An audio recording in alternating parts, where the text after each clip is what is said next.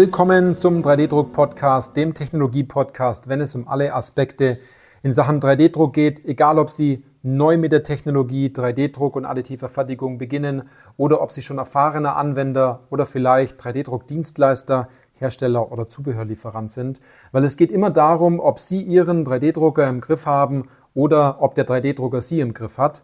Ich bin Johannes Lutz und ich freue mich auf diese Podcast-Folge, weil diese Podcast-Folge den Titel trägt Real Talk. Johannes Lutz erzählt seine Story.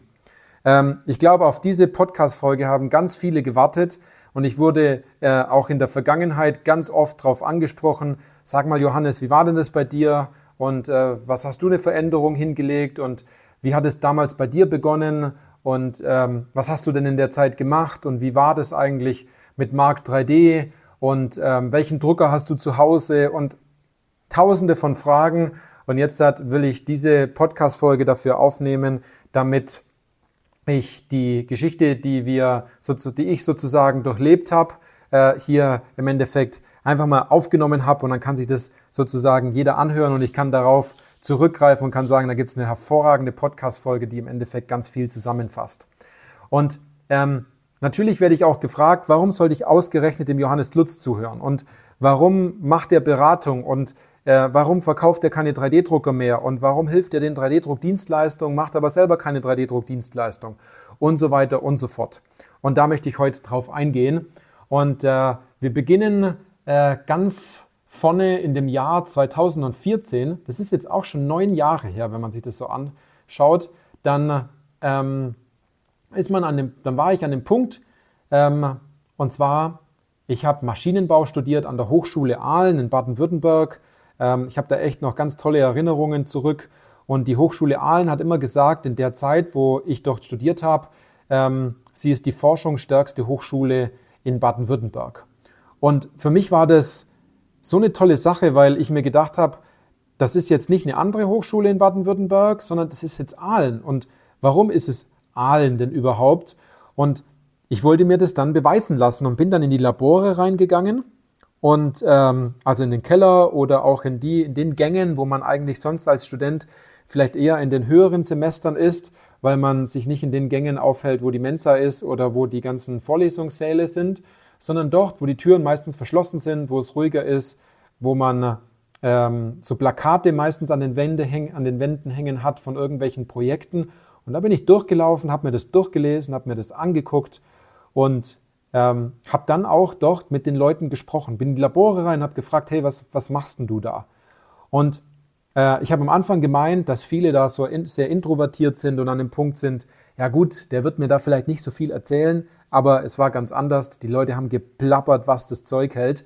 Ähm, und ich habe so viele tolle neue Informationen bekommen, was die Hochschule Aalen damals macht. Also wirklich zwei Daumen nach oben, Hochschule Aalen. Danke für diese tolle Möglichkeit damals. Das war richtig stark. Und ähm, andererseits war ich aber auch an dem Punkt und habe mir gedacht, ich muss das, was ich hier mitnehme an Informationen und auch aus den Gesprächen, das muss ich ja irgendwie verwerten können. Und eines Tages stand ich dann im Roboterlabor. Da stehen solche orangenen KUKA-Roboter, da hat sich was bewegt. Und auf einmal stand ich da vor so einem viereckigen Kasten, was auf so einem, auf so einem Rollwagen ähm, vor sich her gewackelt hat.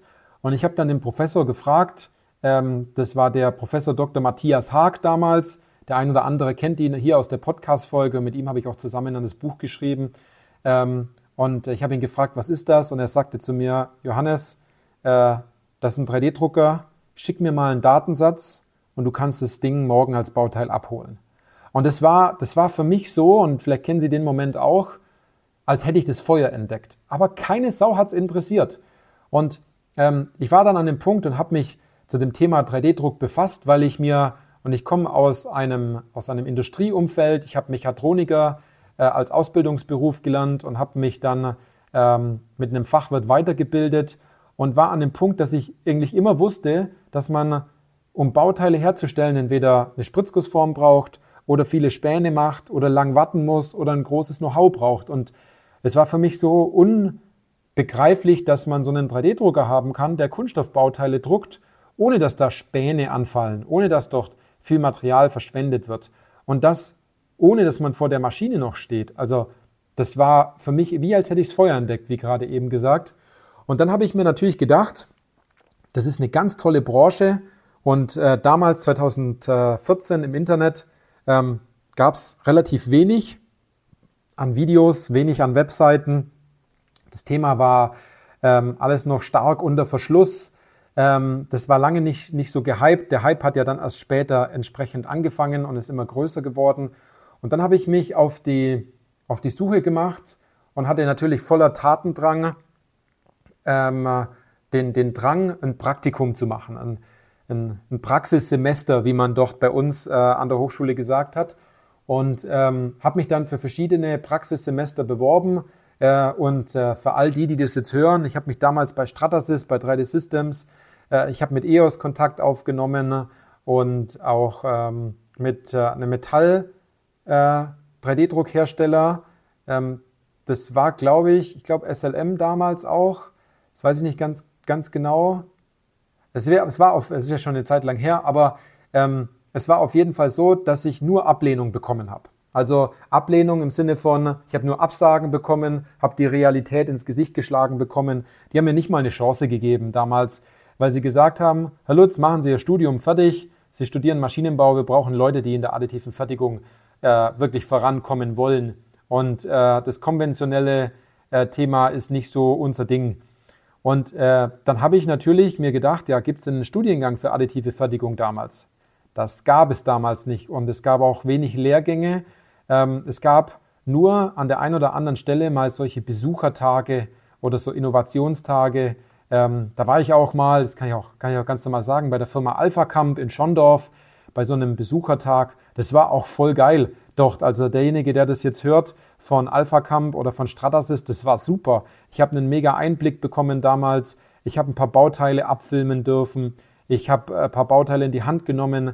Ähm, ich weiß leider nicht mehr den Namen, da müsste ich mal in meinen alten E-Mails nachgucken. Das war richtig gut, das hat mir einen richtig guten Überblick verschafft. Aber die Chance, da reinzukommen, in Form von einem Praktikum, in Form von einer Tätigkeit, das war extrem schwer und ähm, ich habe mich da extrem schwer getan, weil ich war ja kein Experte. Ich habe da, hab da nicht wirklich äh, vorankommen können. Und außer die Informationen, die man halt von den Professoren bekommen hat, die natürlich nur auf fachlicher Ebene waren, aber nicht auf, auf, auf großartig umsetzungsstarker Tätigkeit. Man hat hier und da natürlich einen, einen 3D-Drucker dann gefunden in den Laboren. Ähm, das war auch super, aber da wurde hauptsächlich geforscht, da wurde Material damit entwickelt, da wurden ein paar Projekte gemacht. Und ähm, dann habe ich mich natürlich weiter umgehört bei einigen Resellern und Dienstleistern. Da hat mir damals die Firma Coffee, da bin ich auch noch sehr dankbar dafür, Coffee hat früher mehr oder weniger ähm, CAD-Software verkauft und auch damals 3D-Systems-Drucker haben mir eine Chance gegeben, haben gesagt, hier, äh, ähm, verkauf mal so einen Drucker. Und dann habe ich bei denen das Praxissemester gemacht. Und ich glaube, ab dem Moment wissen viele auch, wie das Ganze bei mir losgegangen ist. Denn ich habe äh, so mitunter einer der ersten ähm, Markforged 3D-Drucker bei mir damals im, Koffer im Kofferraum gehabt, bei mir im BMW damals. Ähm, und äh, dann hieß es, das ist dein Praxissemester, be beschaff, äh, befasse dich mit der Technik, such Anwendungen, besuch die Maschinenbauer und versuch den Drucker zu verkaufen. Und ich war damals ja auch kein Experte und habe mich da mega schwer getan, denn ich habe immer wieder einen Fehler gemacht. Und zwar, ich habe natürlich immer nur darüber berichtet, ähm, was man mit 3D-Druck machen kann und wie die Wunschsituation ist und alienartige Bauteile äh, und so weiter. Und es ist natürlich klar, und da kommt mir noch ein Satz in den Sinn von damals, da hat ein Maschinenbauer gesagt, Herr Lutz, ich war auf der Formnext und die haben Bauteile gezeigt, solche haben wir nicht. Und deswegen brauchen wir auch 3D-Druck nicht. Und das war für mich so die größte Ablehnung, die ich damals dann auch erfahren durfte von ähm, ich habe die Technologie im Kofferraum gehabt, ich habe sie präsentiert bei den Unternehmen und ich habe damals fast nichts verkauft. Ich habe mich richtig schwer getan, ähm, in den Maschinenbau reinzukommen und äh, doch den Drucker zu verkaufen, weil ich war auch kein Experte, aber ich habe damals die Entscheidung getroffen zu sagen, diesen Weg, den gehe ich jetzt und ich bin ein Typ, ich ziehe sowas dann auch durch. Ich bin aber auch sehr gut darin, Muster erkennen zu, also Muster erkennen zu können und auch mich zu reflektieren und ich war damals dann im Auto gehockt und habe mir gedacht, das kann ja nicht sein, dass ich es nicht hinkriege, diese so tolle Technologie von Markforged ähm, dann zu verkaufen. Und ähm, ich war schon immer darauf aus, dass ich den äh, Maschinenbauern aufzeigen wollte, dass man viel schneller an Bauteile kommt, dass es zum Teil auch viel günstiger ist, dass es keinen Sinn macht und es auch ganz oft einfach richtig dumm ist, Bauteile auf einer CNC-Maschine zu fertigen, die man im 3D-Drucker aus Kunststoff innerhalb kürzester Zeit äh, sozusagen fertigen kann. Und als diese Ablehnung abgenommen hat, hat und ich dadurch meine Kommunikation entsprechend verändert habe, ähm, habe ich auch die ersten Drucker verkauft. Und dann kann man sich natürlich auch vorstellen, wenn man in einem Bereich erfolgreich ist, man einige äh, 3D-Drucker auch verkauft hat, die Anwendungen gut sind, ähm, der Hersteller einen tollen Job macht, dass man dann auch gemeinsam, und das haben wir dann auch gemacht, mit der Firma Coffee haben wir gemeinsam eine Firma gegründet, die Firma Mark 3D. Und es war damals eine richtig geile Zeit, ähm, wie wir ähm, das Unternehmen dann aufgebaut haben. Wir waren eine Zeit lang ein richtig junges Startup und da kennen mich ja die meisten noch, indem sie so einen Markforge-Drucker damals gekauft haben, wo sie mich dann im Support ähm, durch den Support kennengelernt haben oder durch den Verkauf, dass ich bei ihnen vor Ort war oder sie mal bei uns damals in Aalen im Innovationszentrum waren. Das war damals dann 2015, 2016 äh, in der Hinsicht. Und da bin ich natürlich auch bekannt geworden durch all die Videos, die ich gemacht habe auf YouTube und auch die Videoanleitungen, wie man mit dem Drucker druckt. Und es ist super interessant gewesen, wie viele Kunden sich das damals angeguckt haben. Somit hatte ich es damals auch relativ einfach, ähm, auch einen 3D-Drucker zu verkaufen, in der Hinsicht, weil ich im Vorfeld schon die richtigen Informationen durch mein Praxissemester natürlich auch herausgeben konnte. Und ähm, man muss natürlich, wenn man so einen Weg geht, auf eine bestimmte Art und Weise auch lernen, damit umzugehen, ähm, als vom damals vielleicht eher Selbstständigen zum Unternehmer zu werden, um dann diese Technologie äh, weiter voranzutreiben und in die Unternehmen hineinzubekommen. Und es war damals nicht leicht, das auf eigene Faust sozusagen herauszufinden, aber ich war damals echt froh, diese Entscheidung getroffen zu haben und mich dort auch weiterzuentwickeln. Und das kann ja jetzt natürlich auch jeder sehen. Die Firma Mark 3D gibt es immer noch. Ich finde es super, dass die äh, auch weiterhin dort der Linie treu geblieben sind und Mark Forged verkaufen. Ich finde es super, dass ähm, viele Unternehmen einen Mark Forged 3D-Drucker haben. Und da muss ich auch heute aus anderer Sicht aber auch noch dazu sagen, für all die, die sagen, sie können mit dem Drucker auch genau die Anwendungen machen, die sie sich vorgestellt haben, ähm, weil ähm, diese Endlosfaser und auch das Onyx natürlich einen bestimmten Anwendungsfall hat, womit man mit dem Drucker natürlich toll arbeiten kann. Das ist jetzt eher weniger geeignet. Natürlich, das sehe ich heute aus Beratersicht ein bisschen anders für feine, feine äh, und filigrane Bauteile. Aber was, ich, was mir damals ganz stark aufgefallen ist, und das war so nach drei, nach drei Jahren bei Mark 3D und wir haben auch einen schönen Millionen Euro Umsatz gemacht und ähm, das hat auch richtig Spaß gemacht. Es sind dann immer weiter Mitarbeiter dazugekommen. Aber wer mich kennt, ich bin jemand, ich will meinen Kunden erfolgreich sehen. Und ich möchte natürlich auch, dass wenn der Kunde sich für ein Produkt bei uns entscheidet, er dieses Produkt auch nutzt und er davon auch ähm, profitiert, weil sonst hätte man den Weg im Vorfeld ja gar nicht gehen müssen, ähm, wenn man den Drucker nicht nutzt. Und ich war der Typ, der auch im Support ganz oft drei bis vier Monate ähm, nach dem Kauf des Druckers angerufen hat und habe nachgefragt, wie läuft es denn so? Und wie kommt ihr denn voran? Und was glauben Sie denn, was die dort gesagt haben? Die haben alle gesagt, Herr Lutz, das läuft super. Aber sind wir mal ganz ehrlich, wie soll das super laufen, wenn äh, viele nur eine Rolle Material in vier Monaten verarbeitet haben mit dem Drucker? Und das war etwas für mich, wo ich mir gedacht habe, das passt nicht zusammen. Das, ist, macht logisch keinen Sinn. Wie kann es sein, dass man sich sechs Monate für einen Drucker interessiert, aber dann im Endeffekt nichts mehr weiter verarbeitet und nichts mehr weiter druckt? Und damals habe ich dann schon herausgefunden, wir müssen dort Beratung machen. Wir müssen den Leuten helfen, diese mentalen Blockaden zur Seite zu schieben, weil der Kunde schafft es nur mit uns gemeinsam zusammen dort voranzukommen. Und auch hier muss ich natürlich wieder an den Punkt kommen, ähm, herauszufinden, wie gehe ich mit dem Thema denn um. Und da habe ich ein Muster entdeckt, ähm, wo wir einfach total gemerkt haben, oder besser gesagt, ich aus dem Support habe gemerkt, dass es viele mentale Blockaden gibt und es auch eine große Kopfsache ist, wie man ähm, mit 3D-Druck im Unternehmen umgeht. Und dabei haben viele Anwender in dem Bereich große Schwierigkeiten gehabt, ähm, die Anwendungen zu finden, wofür wir heute natürlich eine richtig geile Methode haben und es gar kein Problem mehr ist, Anwendungen zu finden.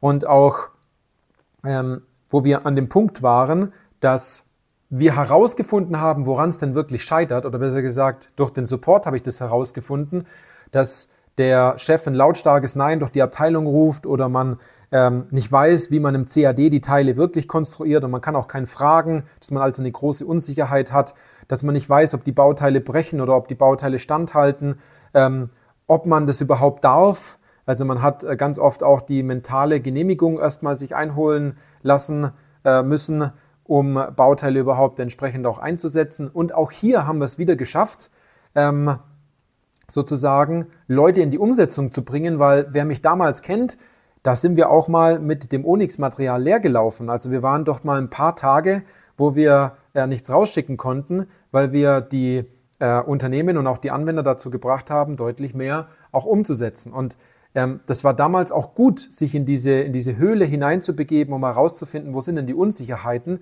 Und ich habe damals schon dieses Gespür gehabt, ich will mehr Beratung machen. Wir haben also damals, oder besser gesagt, ich habe damals im, ähm, im Support ganz oft auch Videogespräche gemacht. Der ein oder andere weiß noch, wie es damals bei mir ausgesehen hat ähm, und äh, wo wir doch damals auch gesessen waren entsprechend und äh, wie, wie wir über Anwendungen gesprochen haben, den Bildschirm geteilt haben etc. Das war damals eine richtig coole Sache. Ich erinnere mich da richtig gern dran. Ähm, und dann ist es natürlich so, wenn man ein bestimmtes Level natürlich mit dem Unternehmen erreicht hat, wenn man mehr Gesellschafter äh, im Unternehmen ist und ähm, natürlich das Unternehmen auch gut Geld verdient und äh, eine, eine, deutlich stärkere ähm, Verbreitung in Deutschland und äh, auch in Europa hat, dann gehen zum Teil auch Meinungen natürlich auseinander. Das ist natürlich ganz klar. Ich glaube, derjenige, der ein Unternehmen selbst hat, der hat sowas auch schon mal erlebt oder sowas schon mal auf eine bestimmte Art und Weise mitbekommen. Und ähm, dann habe ich dafür, da habe ich mich dafür entschieden, ähm, die Firma Mark 3D zu verlassen. Ich habe dann meine Anteile verkauft und habe gesagt, ich gründe die Firma 3D Industrie. Und was wir doch dann gemacht haben, ist, wir haben die Unternehmen beraten. Und, ähm, und zwar so beraten, dass man an den Punkt kommt, dass ähm, man weiß, welchen Drucker man kauft, dass man weiß, welche Technologie ist am sinnvollsten, wie schule ich die Mitarbeiter, wie geht man dort am besten voran, wie äh, konstruiert man additiv, wie ist die richtige Denk- und Herangehensweise und viele Inhalte, die ich damals natürlich auch mir erarbeitet habe in dem Bereich, habe ich ja in dem 3D-Druck Profi-Wissen-Buch entsprechend auch zusammengefasst, ähm, was ja zusammen mit dem Professor Dr. Matthias Haag entsprechend von der Hochschule zusammen entstanden ist. Und eines ist toll, das Buch ist so zeitlos, dass äh, viele Dinge, die dort drinstehen, obwohl es jetzt schon ein paar Jahre alt ist, äh, vier Jahre alt ist in dem Fall, dass die immer noch aktuell sind natürlich und viele immer noch den gleichen Fehler machen, wo ich damals schon gesagt habe und viele jetzt sagen, ja, da musst du dieses und jenes machen, gerade aktuell, aber in dem Buch steht schon seit vier Jahren drin, aber man hat sich noch geweigert, das entsprechend zu kaufen. Und was wir dort bei 3D Industrie gemacht haben, ist, wir haben uns darum gekümmert, dass wir einen Weg finden, wie wir es schaffen, dem Maschinenbau Beratung anzubieten und die Leute dabei auch zu unterstützen, weil ich genau wusste, wenn wir den Leuten im Maschinenbau und in der Industrie nicht weiterhelfen, werden die nirgends woanders Ergebnisse bekommen, die sie sozusagen voranbringen. Ich war also, wenn man das so sagt, auf einer Rettungsmission, um dem Maschinenbau die Bauteile zu geben, die sie eigentlich brauchen, aber äh, über die sie die ganze Zeit meckern, aber nicht wissen, dass es genau diese Bauteile sind. Und ich habe damals gedacht, wenn ich doch nicht vorankomme und den Leuten dabei nicht helfe, dann bin auch mit ich unter dran schuld, warum die keine coolen Bauteile haben, die sie einsetzen. Und was dann natürlich passiert ist, das war der Wahnsinn. Wir haben Unternehmen in einer so kurzen Zeit ähm, verändert, über das Thema 3D-Druck nachzudenken, weil man ähm, die richtige Denk- und Herangehensweise implementiert hat. Das war ein ganz großer Stand, äh, Standpunkt äh, ähm, oder, oder, oder wie sagt man dazu, ein ganz großer Punkt, der gefehlt hat in der Formel, um mit 3D-Druck richtig durchzustarten. Und dabei gibt es ja einige Anwendungsbeispiele und auch einige Fallstudien, ähm, die man ja bei uns auf der Webseite auch einsehen kann, was wir doch im Endeffekt bei den Unternehmen schon erzielt haben, ähm, welchen Change Management Prozess wir doch durchgegangen sind, der eigentlich relativ einfach ist, wenn man die richtige Methode dafür hat und in bestimmte äh, Fettnäpfchen nicht reintritt und bestimmte Fehler einfach nicht macht. Also wir haben damals auch viele Fehler gemacht, wir haben relativ schnell daraus gelernt, aber wie gesagt bin ich jemand, der sehr gut Muster erkennt und äh, ein ganz starkes Bedürfnis dafür hat, dass ähm, die Dinge auch funktionieren und im Nachgang auch der Kunde mit 3D-Druck da, dann auch Erfolg hat. Und dann sind zwei Dinge passiert. Das ist mega interessant. Einerseits ähm, kam äh, das, das Virus und wir durften nicht mehr in die Unternehmen rein. Ich glaube, dort hatte das die ganze Branche schwer. Und ähm, was wir dann aber gemacht haben, ist, ich habe einen Weg herausgefunden, wie man trotzdem die Anwendungen findet, auch wenn man nicht vor Ort ist. Und das ist eine, eine, eine mega tolle Sache, die man entsprechend auch ähm, den, äh, den Anwendern entsprechend auch in der Potenzialanalyse mitgeben kann. Ich war aber einerseits gefrustet natürlich, dass wir keine Potenzialanalyse vor Ort machen konnten aufgrund dieser Situation ähm, 2020. Aber andererseits war das eine mega große Chance, das ganze Thema Potenzialanalyse, wie finde ich Anwendungen, wo verstecken sich die Anwendungen, welche mentalen Blockaden gibt es noch, durch Videogespräche herauszuarbeiten. Und da sind wir Riesenschritte vorangekommen, wo die Kunden jetzt immer noch extremst davon profitieren. Und es gab noch einen weiteren Punkt.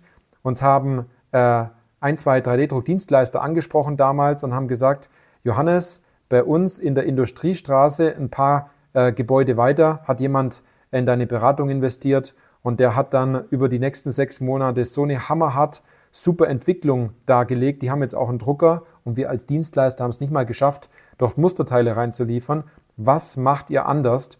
Und dann war ich in der damaligen Zeit mit diesem Virus auch bei ein, zwei ähm, Dienstleistern auch vor Ort und habe mir das angeguckt und ich war ja, erstaunt, wie die arbeiten und was es dort im Endeffekt zu verbessern gilt. Also es war gar nicht so, dass ich großartig äh, viel Neues dort hineingebracht habe, sondern ich musste erst mal ein paar alte Dinge extrem umstellen und Misserfolg rausnehmen, die dazu geführt hat, haben, dass äh, überhaupt ähm, man nicht richtig vorankommt.